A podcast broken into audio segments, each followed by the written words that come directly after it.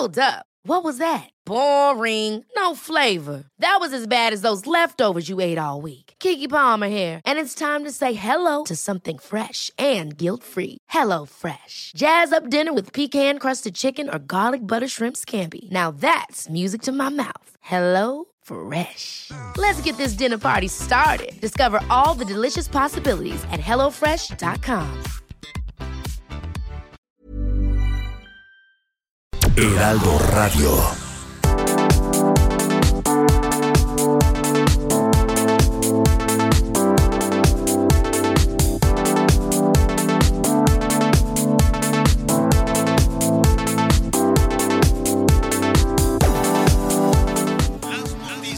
¿Qué tal? ¿Cómo le va? Buenas tardes. Estás a punto de escuchar Yo soy Javier Alatorre. las noticias con Javier Alatorre. La vamos a pasar muy bien.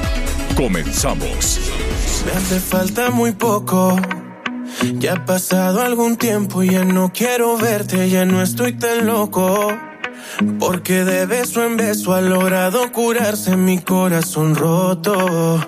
Hoy quisiera decirte que para olvidarme hace falta muy poco. Yo sigo con mi vida. Y a pesar de lo malo, ya le vi lo bueno a tu despedida. Y aunque te piense a diario, pa' mí ya esta Oye, esta historia sí está muy buena, ¿eh? Se llama Poco. Y canta el Cristian Nodal. Saludos al Cristian Nodal, ya Rake. Este está, yo creo que es un, es un, este, es definitivamente un, un muy buen tema. Se llama eh, como un mal de amores. Poco se llama la canción. Y bueno, pues así lo estamos saludando esta tarde. Este que tiene solecito, aproveche, aproveche el solecito, desde luego, porque al rato son unos friazos tremendos. Qué bonita estaba la luna hoy por la mañana, verdaderamente. Yo les recomiendo todavía mañana. Tenía una luminosidad, pues ya nada, 99%. Imagínese usted. Era una cosa espectacular, enorme. Entonces amaneció con una luna grandota como una pelotota, enorme, enorme, enorme, una belleza, verdaderamente se pone uno de muy, muy, muy buen humor, este, levantarse temprano, eso sí, estábamos a uno en el cerro y la sensación térmica, pues si, si, si el termómetro marcaba un grado, pues estábamos bajo cero, había que abrigarse muy bien, pero valía, eh, vale mucho, mucho la pena, este, si está la mañana despejada y antes de que empiecen ahí los nubarrones y todas esas calamidades, este, observar la, la luna todavía estos días. ¿Cómo estás, Miguel Aquino? ¿Cómo estás, Javier? Me da mucho gusto saludarte. Muy buenas tardes. Saludos a todos nuestros amigos. Ahorita que estás hablando de estas cuestiones del clima, déjame Te, decirte te- que te escucho muy lejezón, Miguelón. A ver, señor, ¿ahí me escuchan? Ya, aquí no- estamos. no- no- nuestros eh, amigos ingenieros operadores, nada más vamos a darle un poquito más a, a Miguelón. Ahora A ver, por ahí. Listo, perfecto.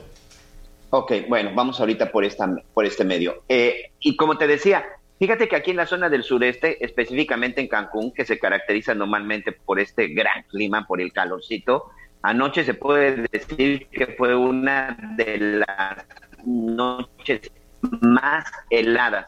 Por segunda ocasión se rompe récord. Hubo lugares en donde las temperaturas centígrados. Créeme que para esta zona de la península, aquí literal sienten que se están congelando, señor. Bueno, pues eh, sí, ya sé. Pues estamos en eh, justo en la temporada, habrá que, que abrigarse, desde luego habrá que cuidarse. Ahí te vamos a mandar un limón nada más para que tengas suficiente vitamina C, ya con eso es suficiente. Está carísimo, carísimo el limón, 80 pesos el kilo de limón, imagínate.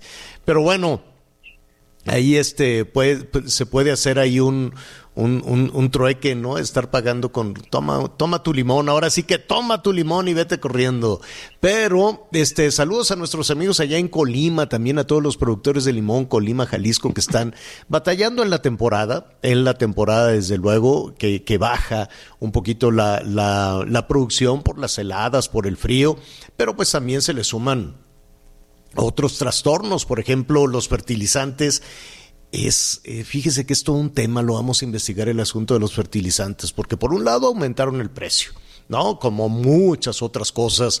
Esto de que la inflación es solo del 7%, a ver, a ver de dónde salen esos números, porque, eh, pues, imagínese usted, solo estamos hablando del limón, del pollo, de otro tipo de cosas que han aumentado enormemente eh, los alimentos más del 20%. Entonces, pues es extraño que digan, no, pues solo el 7%, nada. Ha aumentado muchísimo más los fertilizantes y si no, nuestros amigos del campo que nos lo digan. Hay reportes en algunos estados del país donde tienen aumentos de casi 700%. Imagínense usted eso. Aparte de la piratería, aparte de, de todo lo que hay, habrá que tener muchísimo cuidado con los fertilizantes chafas que de pronto pueden eh, ofrecerse mucho más eh, baratos. Eh, en fin, la mafia, el crimen organizado también se mete de esa manera al campo, también se meten este, con, con ese tipo de, de, situaciones. Entonces, no es nada más el invierno, las heladas, las bajas temperaturas, también lo caro que resultan los insumos para los productores, para los productores del campo. Y entonces, pues ya el eh, consumidor, pues tenemos ahorita el limón en 80 pesos. Imagínese usted lo que eso, lo que eso puede eh, significar. A propósito de todo eso, pues eh, las, la actividad económica a pesar de que el gobierno federal dice, no hombre, vamos muy bien, todo está sobre ruedas y todo va funcionando perfectamente, no, pues la verdad es que el desempleo ahí está, la verdad es que el crecimiento económico sigue sin aparecer, eh, la actividad económica pues cerró el año pasado otra vez con una caída, si usted quiere, es una caída ligera, pero es una caída. Es decir, ya llevamos tres años al hilo donde no se registra un crecimiento económico. La caída fue del 0.2% eh, por ciento en diciembre. Así es que eh, por lo menos la desaceleración de México, o al menos así lo ven, es distinto lo que pueden decir las autoridades nacionales, los que pueden decir, lo que pueden decir los responsables de la economía, a lo que se dice, por ejemplo, desde la OCDE, y ellos no tienen por qué mentir con uno de sus socios. ¿no? Entonces la OCDE ve con preocupación que México nomás no levanta. Y, eh, y no es nada más la OCDE, o, lo sabemos con nuestro presupuesto, lo sabemos con la economía lo sabemos con el gasto que no eh, alcanza, lo sabemos con la pobreza laboral, con la pobreza de los, eh, de, los eh, ingresos que tienen las trabajadoras y los trabajadores, ¿no? Y con las familias que cayeron en pobreza, que eran esa clase media tan, tan, tan insultada, tan empujada, tan echada para, para un lado, que algunos de esos integrantes de la clase media pues ya también cayeron en pobreza. Es penoso que así estemos eh, definitivamente iniciando, iniciando el año. Hay que ser creativos, hay que salir adelante y hay que revisar perfectamente bien las oportunidades que se tienen para para salir adelante. Oiga, eh, información importante, información en desarrollo en el tema de en el tema del COVID. Yo sé que para, eh, por ejemplo, las autoridades sanitarias dicen todo está bajo control, no pasa nada, eh, no se haga pruebas, etcétera, etcétera. Pero ya el Seguro Social estaba registrando 50 mil, poquito más de 50 mil permisos para ausencia. Y eso, pues que, que 50 mil trabajadoras y trabajadores dejen de acudir algún impacto debe tener también en la dinámica este, económica de, de este país, que 50 mil trabajadoras este, y trabajadores dejen de, de, hacerlo, algún impacto necesariamente eh, tiene, tiene, que, tiene que haber en, ese, en, en la economía nacional. ¿Qué está pasando con los hospitales?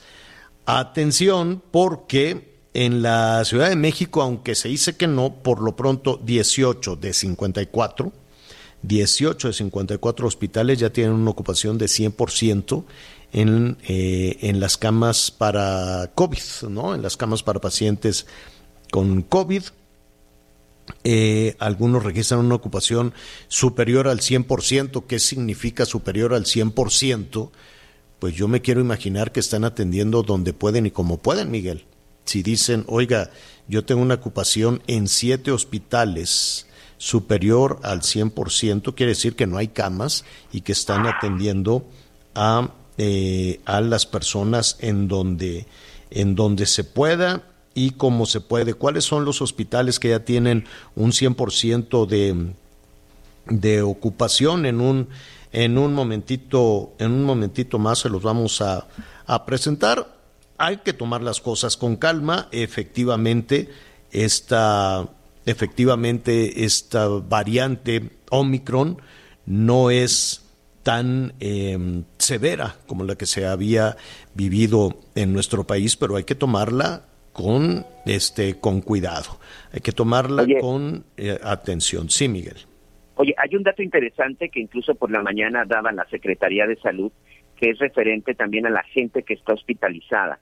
En la conferencia mañanera decían que por lo menos de cada 100 pacientes que están ingresados en un hospital por situación de COVID, el 64, en este caso 64%, no se habían vacunado. Seguir insistiendo en este tema de las vacunas, sabemos que hay gente que no cree, pero ahí nada más dejamos ese dato. 100 de las personas infectadas de gravedad en un hospital, 64 no tenían ni siquiera la primer vacuna, señor. Bueno, pues eh, eh, ese es, híjole, ese es un tema fundamental, ese es un tema importantísimo. Si tiene, si usted está en eh, entre los rezagados por alguna u otra razón no se aplicó la vacuna, hace toda la diferencia. ¿eh? Hace toda la diferencia el tener el esquema completo de el esquema completo de, vacunación para poder salir adelante efectivamente en cuestión de en cuestión de algunos días. Bueno, de los temas que vamos a tratar hoy le adelanto. Eh, mire, eh, vamos a, platicar también con los eh, generadores de empleo, los, los hoteleros, los que tienen negocios. Siempre estamos pensando en los hoteleros de, de, de, pues, los ejes medulares del turismo, que es Baja California Sur, allá el tema de los cabos y la otra joya de la corona. Son dos joyas de la corona, la Riviera Maya y también Baja California. En el caso de la Riviera Maya, pues aquí habíamos eh, alertado, habíamos, no alertado, pero eh, pusimos en su momento sobre la mesa la posibilidad de que eh, les expropiaran los, los terrenos, los predios a los hoteleros. ¿Y por qué les van a expropiar? No es todo, es una parte, desde luego, del terreno pero es una parte importante porque son dos millones y medio de metros eh, cuadrados, dos millones y medio de metros cuadrados que fueron expropiados. Eh, con esta historia estábamos cerrando el año pasado, escuchábamos la preocupación de algunos de los empresarios. ¿Cuánto les dieron? ¿Qué va a suceder? ¿Qué les van a poner enfrente? ¿Una vía de tren? ¿Una estación de tren? ¿De qué, de qué se trata? ¿De qué se trata todo esto? Así es que vamos a hablar con eh, representantes de las eh, personas que se sienten eh, afectadas por esta expropiación y sobre todo cuánto les pagaron por el terreno. Hay algunos que, pues imagínese, tenían, por ejemplo, una, un crédito, ¿no? Le decían al banco, oye, yo me voy a, voy a comprar un terreno, el precio, el precio por metro cuadrado del terreno es de tanto, así es que dame el crédito. Y ellos estarían pagando el crédito por un terreno que yo no sé si el gobierno se los expropió al mismo valor. Por decir uno, solo, solo alguno de los casos, algunos que ya tienen algún tipo de, de, em, de, edificio, ¿no? De, de, local comercial o de edificio, de gasolinería, de lo que tú quieras, Miguel, en la, en la ruta por donde va a pasar el tren, pues habrá que ver también qué, qué va a suceder. Va a ser muy interesante lo que nos diga el presidente de la Asociación de Hoteles de la Riviera Maya. Y también vamos a hablar a propósito de la generación de empleos con el presidente nacional de la Confederación Patronal de la República Mexicana, la Coparmex, porque pues ellos dieron a conocer un, un, estudio, un balance sobre diferentes temas, ¿no? Sobre las cuestiones de inseguridad, sobre las cuestiones de crecimiento económico, eh, sobre las, eh, eh, la manera en la que se está enfrentando, por ejemplo, toda esta emergencia sanitaria. Y nada más le adelanto, de acuerdo a este documento que estuvimos revisando Miguel Aquino y su servidor ayer por la tarde, tarde-noche, uno de cada dos, Miguel, uno de cada dos este, empresarios, generadores de empleo. Cuando decimos empresarios, pues de pronto nos imaginamos a los machuchones estos, pero empresario es el que tiene ahí su tienda de abarrote también. Empresario es aquel que genera dos o tres empleos y este, hasta los grandes, como dicen en Palacio Nacional, machuchones. Bueno, uno de cada dos, del nivel que usted quiera, dice que ha sido víctima de la delincuencia. Esa es una medición impresionante, Miguel. Sí, fíjate que esas, esas cifras tienen que ver incluso con asuntos de robo. Empezamos desde robos simples, los asaltos, pero principalmente la extorsión, Javier. La extorsión es uno de los principales problemas que han estado padeciendo, sobre todo estos pequeños negocios que tú bien comentas, no las grandes empresas, aunque sabemos también de muchas empresas, sobre todo que tienen que ver con construcción, que también son extorsionadas y que son esas empresas a las que les cobran el famoso derecho de piso. Pero hay algunos negocios que van desde los restauranteros, los bares, o incluso algunos de servicios que pues prácticamente están cerrando sus puertas porque no pueden con la extorsión y lamentablemente al revisar las cifras son muy pocos los resultados y ahí sí general ¿eh? en cualquier parte del país se está presentando este problema. Hay zonas en donde evidentemente el comercio ha desaparecido y no tiene que ver por la economía, tiene que ver por la inseguridad y sobre todo por el tema de la extorsión. Estos son los principales problemas que está enfrentando el sector empresarial, que como tú bien dices, no se trata solo de las grandes empresas, sino pues cualquiera que genere un empleo formal ya es, ya es considerado pues un negocio y es considerado una empresa. Oiga, antes de, ir con Tony Chávez, el presidente de la Asociación de Hoteles de la Riviera Maya, yo, yo vamos a darle un poquito la dimensión a lo que significa esta actividad para, para nuestro país, que desde el 2019 no ven la suya, ¿eh? desde que se hizo a un lado la, la, actividad turística, ¿no? Se, se, se, se trataba de, pues de poner en un canasto de frivolidades y de que no era importante, se tomaron una serie de decisiones que sí o sí afectaron. Después se trató de rectificar toda esta situación, se dieron cuenta lo que eso significaba en materia de ingresos, en materia de empleos. Imagínese usted un hotel eh, pequeño, si usted quiere, de, ¿no? En, alguna zona de la Riviera Maya, de 15, 20 habitaciones, hasta uno de 2.000 tres mil habitaciones, lo que significa poner en marcha eso, la cantidad de, de cocineros, de meseros, de, de, personas, de asistentes para que las habitaciones estén funcionando, de la gente que da mantenimiento, pintores, carpinteros, electricistas, arquitectos, trabajadores de la construcción, jardineros, en fin, todo lo que eso significa. Bueno, ya que le estamos dando ese contexto, además de la cantidad de empleos que todo eso genera, pues no han visto la suya. Y no nada más en Quintana Roo, en diferentes partes, en diferentes partes del país. Después, insisto, se trató de rectificar, se siguen tomando una serie de decisiones, em, se ha pateado mucho a la, a la actividad turística. Y ahora, pues aquí estuvimos hablando de que, pues, se tomó la decisión de que el tren Maya pase por donde muchos de estos hoteles, negocios, restaurantes grandes, restaurantes pequeños, gasolinerías, mini supers, en fin, serán expropiados. Yo le agradezco a Tony Chávez, presidente de la Asociación de Hoteles de la Riviera Maya, esta conversación. Tony, ¿cómo estás? Buenas tardes. Bien, buenas tardes. Muy bien. Uy, Tony, te oímos, te oímos fatal y te queremos escuchar muy bien en lo que nos vas a decir, así es que le, vamos a decir a nuestros compañeros productores e ingenieros si podemos tener una mejor línea para ver cómo, cómo, cómo se tomó esta decisión, qué van a hacer em, y cómo seguir adelante. Ahora, sí, el tren Maya es un proyecto que, que, definitivamente va a llevar también muchísimos beneficios.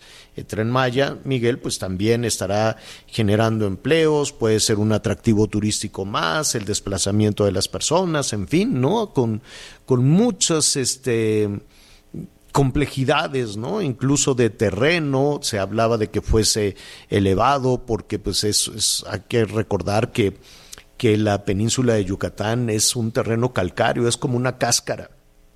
No hay río, no hay nada, pero está hueco, tiene agua y muchas dificultades para la construcción, ¿no? Sí, de repente incluso hemos visto con el hecho de que están repavimentando sobre todo la carretera que va de la zona de Cancún hasta Chetumal, que es precisamente por donde va a ir el trazo del tren Maya y pues vemos que de repente se hacen hoyos porque pues hay cenotes y hay cenotes que todavía están ocultos. Apenas el año pasado seis meses estuvo cerrada la carretera de Cancún a Playa del Carmen, bueno, un tramo por un cenote que estaba ahí. Ese problema. Fíjate que, bueno, ahorita te, te cuento ese cenote porque ya tenemos de nueva cuenta la comunicación con Tony, Tony Chávez. ¿Cómo estás, Tony? Bien, buenas tardes. Perdón, es que ando ando en la Feria de Turismo de Madrid y la comunicación está un poquito complicada. a tu orden. Yo lo sé, yo lo sé, Tony. ¿Cómo han tomado los eh, eh, hoteleros de la Riviera Maya la decisión de la SEDATU de expropiar los terrenos? Pues mira, Javier, eh, no, nos sorprende porque, mira, te, pongo un poquito en contexto. Hace unos meses, con Sedatu, en el tramo 5 Sur, que corresponde de Playa del Carmen a Tulum. En esa ocasión nosotros nos pusimos de acuerdo porque lógicamente creó una incertidumbre y una, una conmoción este tipo de cartas con estos comunicados nos pusimos de acuerdo con, en aquel momento, con Rogelio Jiménez Pons, que es representante y, responsable de Fonatur, abrimos una mesa de diálogo y expusimos eh, todo la, la, inquietud y la problemática que el tren Maya iba a encontrar queriéndolo hacer por donde originalmente tenía pensado. Y lógicamente mm, mostrar nuestra preocupación ante este tipo de cartas eh, sin, sin abrir ni siquiera un diálogo o, sentarse a, negociar, ¿no? Eh, tuvimos una muy buena apertura, hicimos un, análisis y una exposición de todas las eh, cosas que podríamos estar aquí hablando media hora y entendieron perfectamente, incluso hicimos una carta al presidente de la República y de ahí se suscitó un cambio en el trazado que va de Playa del Carmen a Tulum porque nos pedían exactamente lo que están pidiendo ahora y logramos un nuevo trazado eh, donde lógicamente se veían beneficiadas ambas partes. Y no solo la hotelera por la parte nuestra sino la parte turística. Te recuerdo que esa vía es la única que en el estado comunica el norte con el sur, no hay otra vía alterna. Tiene un flujo de autos entre 2.800 a 3.000 autos por hora, donde infinidad de temas se mueven en esa carretera como excursiones, eh, ida y venidas a los aeropuertos, proveedores que proveen casi 55 mil habitaciones en la zona, eh, y lo más preocupante, el tema social de nuestros colaboradores porque calculábamos entre tres a tres horas y media para llegar a sus puestos de trabajo. Entonces, tres horas y media más ocho horas de trabajo más otras tres horas y media se convertían en jornadas de 16, 17 horas, lo cual es, era inhumano e imposible, ¿no? Dado eso, ahí salió la solicitud del presidente de la República de hace unas semanas donde solicitaban nuestro apoyo al sector hotelero de la Riviera Maya, de que lo apoyáramos en, en este nuevo trazado. Y así se hizo, al 100%. No ha habido un alguien que haya puesto un no en esa solicitud. Y cuando tenemos esto avanzado, pues viene ese dato a hacer lo mismo, pero en el tramo 5 norte, que es el que va de Cancún hasta Playa. Entonces nos sorprende que habiendo habido una mesa de diálogo donde hubo una comprensión entre eh, sector privado y gubernamental, donde se les puso cosas totalmente coherentes y ciertas, que uh venga otra vez con ese posicionamiento. Nosotros queremos entender que no, que, que, que, Fonatur y, y, y el gobierno federal no, sabe cómo está actuando ese dato. Eso es lo que Oye, creer. Pero Tony, dime algo, esto ya está publicado en el diario oficial. Este, quiero suponer que, que ya, ya les dijeron cuánto les van a pagar, son dos millones y medio de metros cuadrados. ¿Alguien negoció el valor del terreno? ¿Ya les pagaron? ¿Qué, qué van a hacer? No, no, Javier, mira, nadie ha aceptado eso porque hay muchas condicionantes que no han tenido en consideración. Y te pongo ejemplos. Hay hoteles que esa expropiación significa pasar por encima de plantas de tratamiento de aguas negras del hotel, por encima de edificios donde viven colaboradores, por encima de, generadores de energía, de fibras ópticas, o sea, tendríamos que cerrar el hotel, es imposible. Otra de las cosas es que muchos de esos hoteles tienen créditos hipotecarios y, su, y, y, el inmueble está puesto en garantía. ¿Cómo vas a expropiar? O sea, no han tenido en consideración ciertas cosas. Nosotros, aunque esto lo haya publicado, entendemos que debemos de Ever catch yourself eating the same flavorless dinner three days in a row? Dreaming of something better? Well, HelloFresh is your guilt-free dream come true, baby. It's me, Kiki Palmer. Let's wake up those taste buds with hot, juicy pecan-crusted chicken or garlic butter shrimp scampi. Mm. Hello Fresh. Stop dreaming of all the delicious possibilities and dig in at HelloFresh.com. Let's get this dinner party started.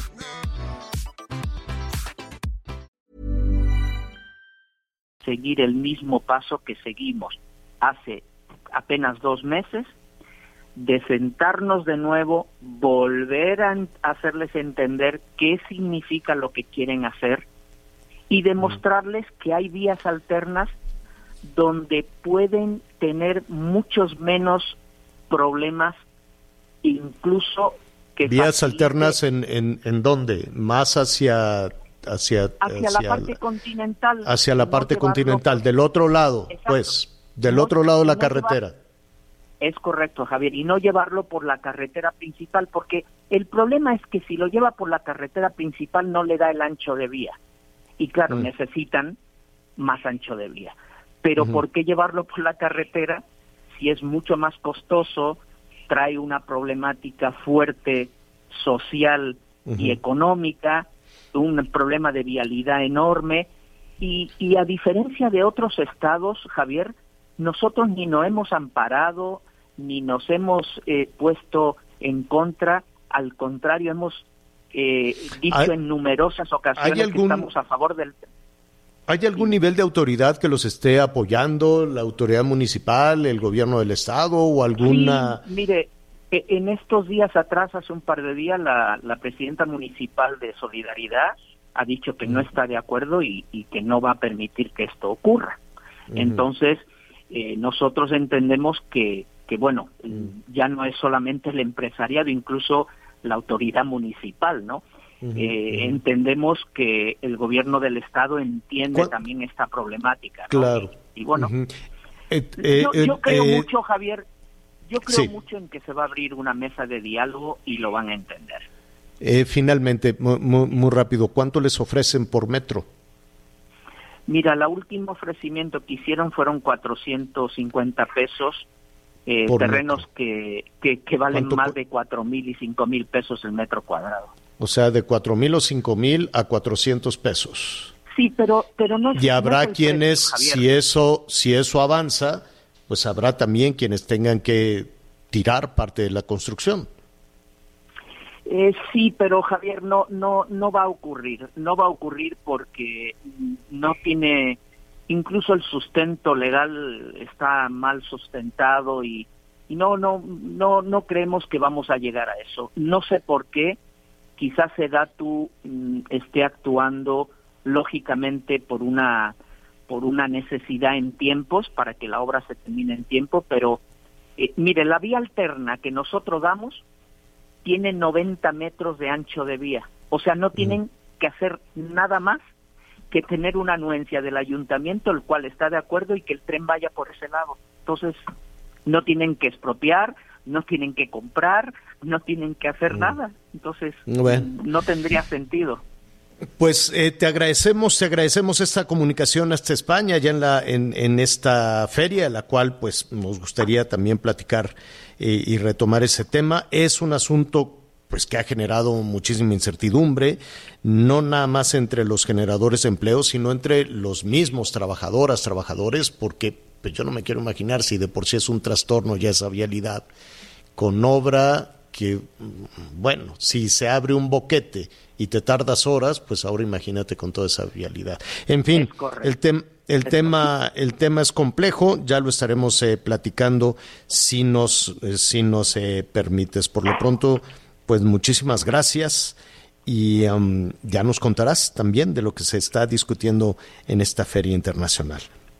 Claro que sí, cuenta con que te mantendremos informado y cuenta con nosotros. Quedamos aquí. Tony, gracias, gracias y un abrazo fuerte. Hasta pronto. Igual para ti, igual para ti, mm. Javier, abrazos. Mm, gracias. Bueno, este tema del tren Maya también ha generado muchísimo muchísima discusión en, en Yucatán, ¿no? Por lo pronto no va a Mérida y pues hubo muchísimos, este, ¿no? Muchas personas alzaron la ceja y ¿por qué no va a llegar a Mérida si Mérida tiene su estación de tren, si es un destino este, importantísimo? Sí, pero es de otro partido. Eso es lo que dicen.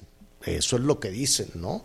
Y yo no sé si las cuestiones políticas y las cuestiones electorales cuentan también en el tema del tren Maya. No lo sé, es alguna de las discusiones que también está en el aire. Ya que estamos en Yucatán, Saludamos a nuestros amigos que nos sintonizan allá en Yucatán a través de Área 88.5 de la FM y me da muchísimo gusto saludar a Andrea Montalvo. ¿Cómo estás, Andrea? Muy buenas tardes.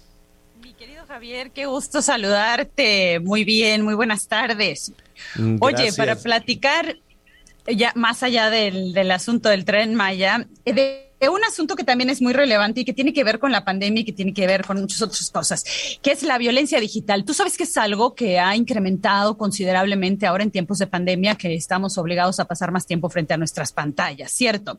Pues fíjate que acá en Yucatán surgió un caso que ha puesto, que ha arrojado luz a las dimensiones de la problemática, Javier, a, a nivel la falta de justicia, pero también a nivel el impacto que puede tener sobre una persona, porque a veces nos quedamos mucho en la cifras, ¿no? Ha, incrementado, hay mucha violencia digital, pero nos olvidamos de lo que sucede con una persona que es víctima de este asunto. Y mira, yo tuve el gusto de platicar con esta muy valiente chica, se llama Valentina. Tenía 15 años, Javier, cuando decidió grabar un video eh, sexual con su novio. Un día llegó al colegio, el video estaba en su grupo de WhatsApp de amigos, del grupo de WhatsApp de amigos escaló al grupo de WhatsApp de la prepa, del grupo de WhatsApp de la prepa a la colonia, al país, al Internet y del Internet al infinito. Ha sido tal la presión que ha sentido esta chica que finalmente en un momento reciente de su vida decidió tomar medidas extremas para pues acabar con su vida. Mira, vamos a escucharla a ella y ahora te cuento un poco más, Javier. Muy bien.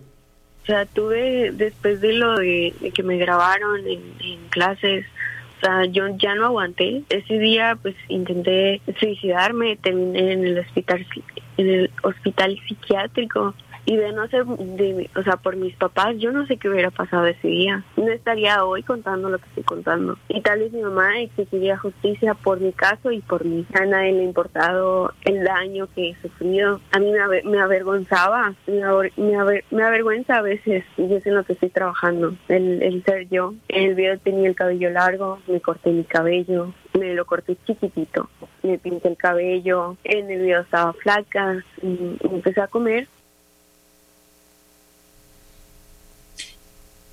Javier, es que la verdad es que yo quedé impresionadísima después de conversar con esta chica. Es un poco de, lo poco que conocemos sobre la violencia digital y lo mucho que afecta a una persona, porque es un poco como, imagínense eh, a tu audiencia que nos escucha y tú llegar de repente al trabajo desnudo y todo el mundo volteándote a ver o que todo el mundo sepa tu, tu secreto más íntimo, pero además saber que no puedes hacer nada para obtener un poco de justicia. Esta niña lleva ya casi cuatro años buscando justicia y recientemente la Fiscalía aquí en Yucatán decidió que no va a ejercer acción penal. Es decir, que no va a hacer nada al respecto. Imagínate. ¿Cómo? ¿Y, ¿Y, qué alternativas tiene esta chica? Pues mira, sus abogados están tratando de apelar. Eh, hay una serie de delitos que se configuran realmente. Eh, no nos pudo dar detalles puntuales del argumento de la fiscalía porque está en proceso, pero al momento no han podido hacer nada por ella en la vía legal. Y además ella dice que ha llegado a tal punto, porque te insisto, Javier, eh, se nos olvida la dimensión de la problemática, ¿no? Se ha vuelto tan famosa ella, digamos, que trata de ir a trabajar y los chavos van y le toman fotos desde lejos en la escarpa, y ese es al otro lado de la acera, pues, como dicen ustedes, acera, nosotros aquí decimos escarpa. Van a tomarle fotos, la suben a sus redes, no puede entrar a clases porque si prende la cámara, le hacen video a la cámara con su imagen, porque pues es, está en onda tener imágenes de, ella, que es una víctima. Entonces, imagínate cuántas veces la revictimizan, imagínate el extremo al que te llevan, Javier, es impresionante. Y la inacción de las autoridades. Aquí hay 180 carpetas de investigación abiertas que no han avanzado y 116 de ellas son de mujeres que han sufrido violencia sexual. Allá en la Ciudad de México, por ejemplo, 17 millones de personas, de usuarios de más de 12 años, han sufrido algún tipo de acoso cibernético. 9.4 millones de ellas son mujeres. Fíjate la dimensión de la problemática, eh, Javier, y que de pronto te digo, es infinitamente visible y al mismo tiempo infinitamente privada. Pues mira, eh, el tema, el tema es enorme y desde luego que hay muchísimas, este, muchísimas jovencitas, muchísimas mujeres, muchísimas señoras, incluso trabajadoras, en fin, que eh, se ven agobiados con este tema. ¿Qué te parece si lo retomamos? Y retomamos también la ley Olimpia, ¿no? Claro. Y, y vemos, este, hasta dónde esta, esta iniciativa, esta ley Olimpia, esta situación tan trágica que surgió en Puebla, si no me equivoco, puede, puede alcanzar y puede dar este pues certeza, tranquilidad y la oportunidad de seguir adelante con la vida y de sancionar, desde luego, a los responsables. Entonces, eh, el tema es muy, el tema es muy complejo, pero si no tienes inconveniente, lo retomamos de nueva cuenta, Andrea. Con mucho gusto, mi querido Javier, por supuesto. Y, el problema yo creo que es que con la ley olimpia, como con muchas otras leyes en este país, es que se quedan en ley muerta. A la hora de aplicarlas es donde fallan, ¿no? Eh, las autoridades. Exacto. Vamos a discutirlo desde luego. Por lo pronto te agradezco y este un, un saludo por tu conducto a todos nuestros amigos allá en Yucatán. Gracias, Andrea. Un abrazo grande para ti y para toda tu audiencia, Javier. Que estén bien, que tengan bonita tarde. Hasta luego. Hacemos una pausa y volvemos. Sigue con nosotros. Volvemos con más noticias. Antes que los demás.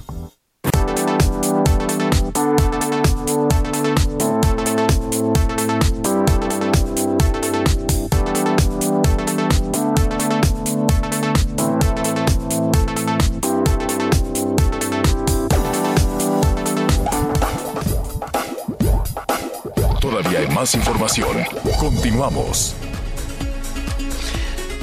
Mire, con todas las dificultades que, está significando este, este arranque del año, pues afortunadamente los mexicanos somos optimistas y sacamos fuerza y sacamos actitud de donde se pueda para salir adelante, pero en los hechos, pues mire, 19, 20, 21 y este arranque el 22 llevamos ya cuatro arranques al hilo con dificultades el 19 sin crecimiento, diciendo que por culpa de, del outsourcing, lo que usted quiere, que los empleos, y después se nos vino esta calamidad y resultó, ¿no? Algún argumento, alguna justificación para los responsables, desde luego, de allanar el camino para para poder tener buenos, buenos empleos. ¿Cómo están en este momento las cosas? Y esto se, se lo comento de contexto antes de ir rápidamente con nuestro siguiente con nuestro siguiente invitado, cómo están las oportunidades, cómo está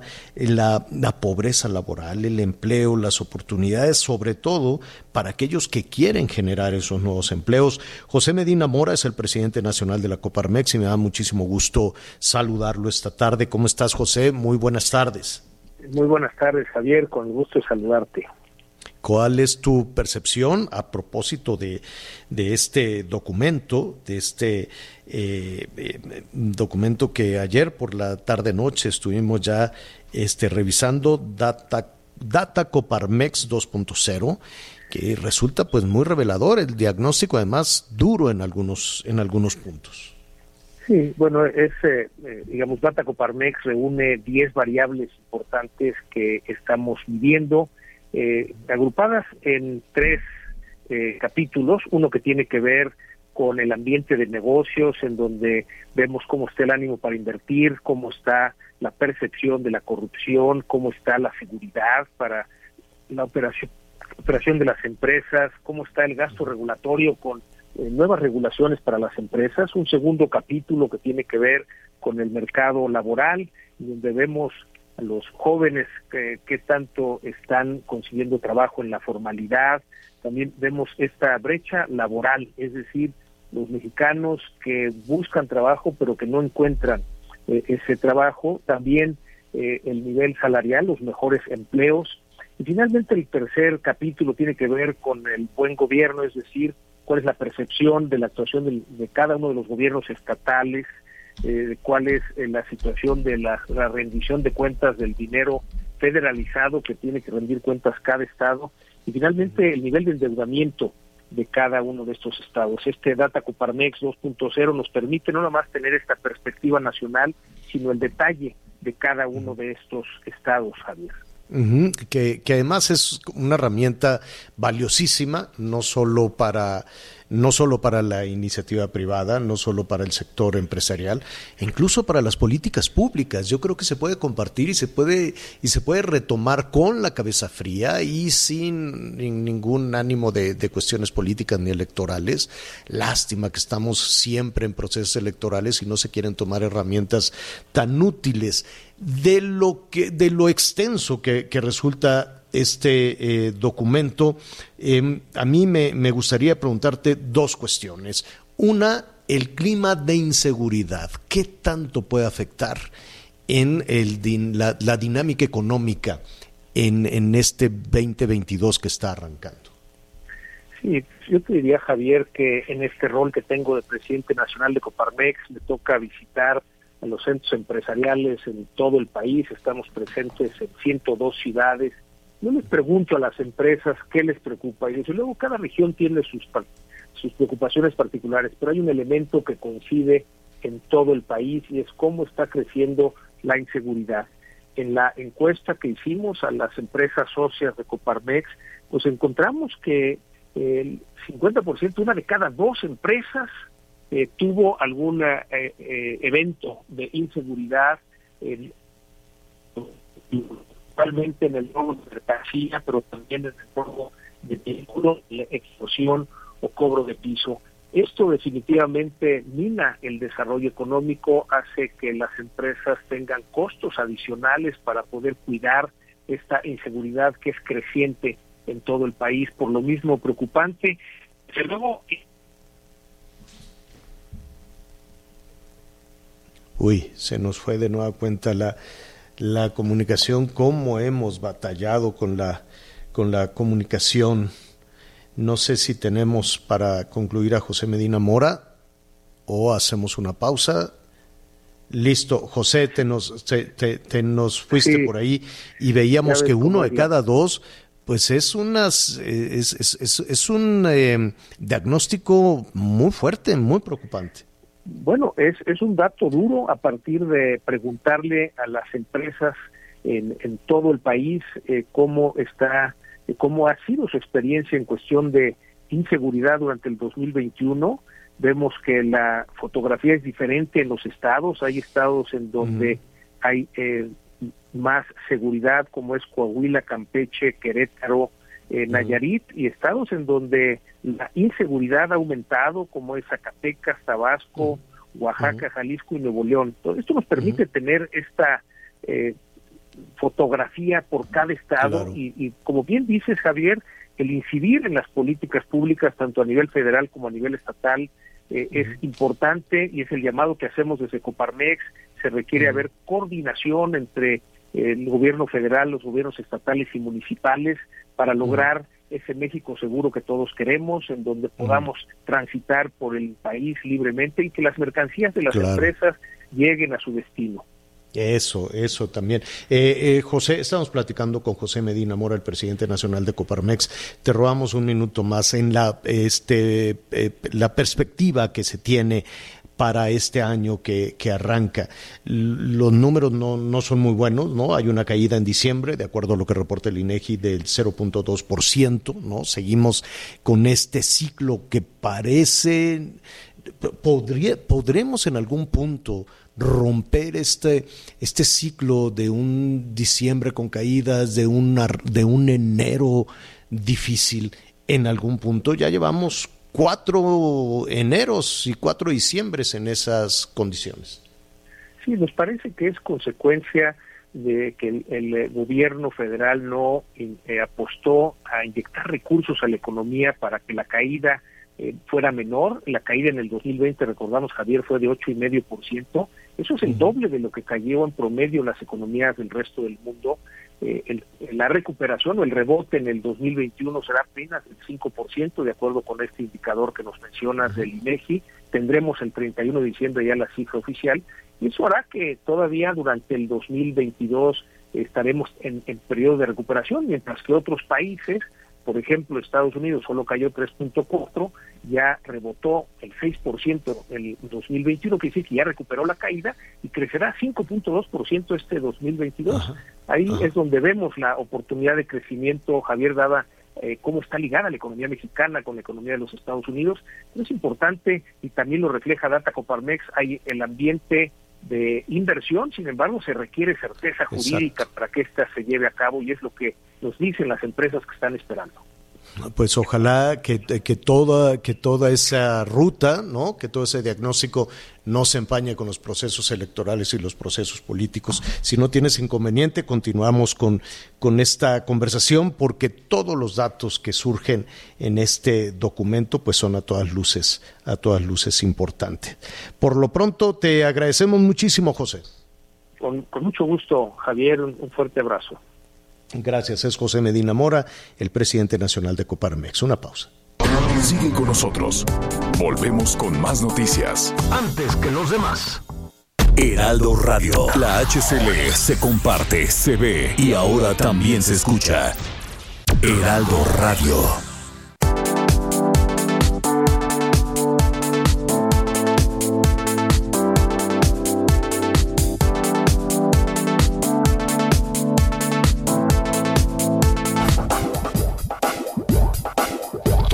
Más información. Continuamos. Así es, estamos de regreso y con nosotros también ya están nuestros amigos del Instituto Politécnico Nacional a través de Ari Chávez. Bienvenida, Aris. Qué gusto saludarte, mi querido Miguel. Mira, un placer como siempre hablar del auditorio de temas de salud y en este caso sumamente importante porque los incrementos en este fin de semana han sido una verdadera locura. Mucha gente está preocupada porque no sabe qué tomar, porque no sabe qué hacer, qué medidas tomar. Bueno, déjeme decirle que en el Instituto Politécnico Nacional estamos trabajando de verdad día y noche. Somos más de 40, de 140 especialistas que están trabajando en las fórmulas del factor de transferencia, que además es un tratamiento que está ayudando a muchísimos pacientes a sentirse muy bien.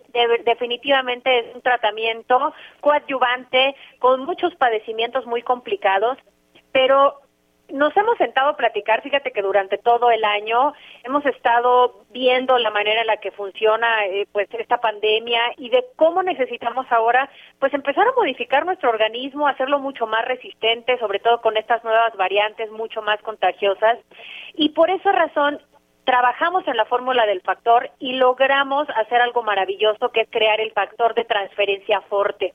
Este tratamiento funciona igual que el factor de transferencia normal, pero es 10 veces más potente, es mucho más eficaz, funciona mucho más rápido. Este tratamiento pasó de un 400% que ya era muy bueno, de elevación en nuestro sistema inmunológico a un 600%, que es una maravilla, prácticamente creamos un ejército en el organismo y actúa de manera inmediata, o sea que desde las primeras dosis empezamos a notar una diferencia. Fíjate que inmediatamente se nota cuando un sistema inmunológico no está funcionando bien porque de repente nos sentimos cansados inexplicablemente. Hay medicamentos que también deprimen el sistema inmunológico, enfermedades que pues destruyen nuestras células completamente y que cuando empiezan a tomar este factor de transferencia fuerte empiezan pues a contrarrestar todos esos efectos adversos que tienen muchas de estas situaciones que les estoy platicando. Este tratamiento lo puede tomar toda la familia, no tiene efectos secundarios. Los niños que pues aún no están vacunados es importante protegerlos, elevar sus defensas y el factor de transferencia lo puede lograr.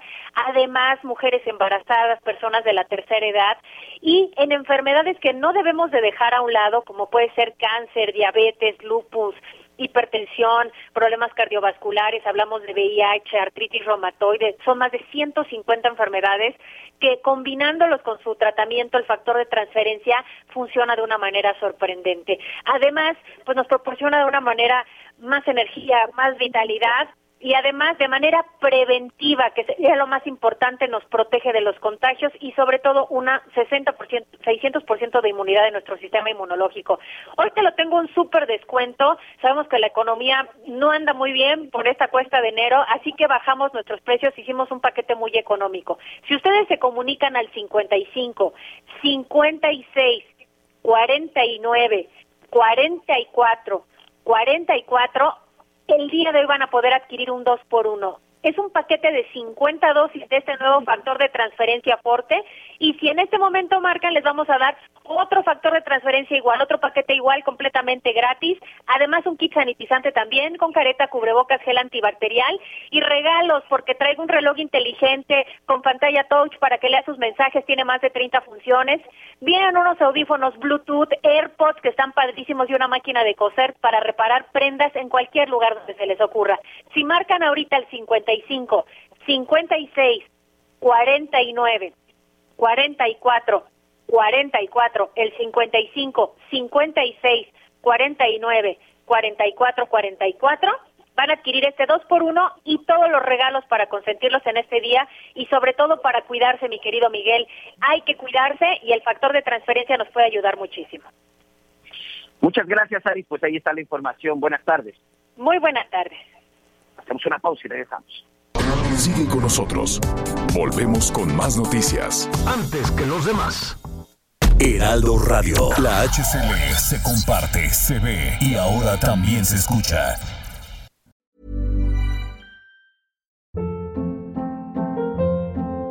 Hold up. What was that? Boring. No flavor. That was as bad as those leftovers you ate all week. Kiki Palmer here, and it's time to say hello to something fresh and guilt-free. Hello Fresh. Jazz up dinner with pecan-crusted chicken or garlic butter shrimp scampi. Now that's music to my mouth. Hello Fresh. Let's get this dinner party started. Discover all the delicious possibilities at hellofresh.com.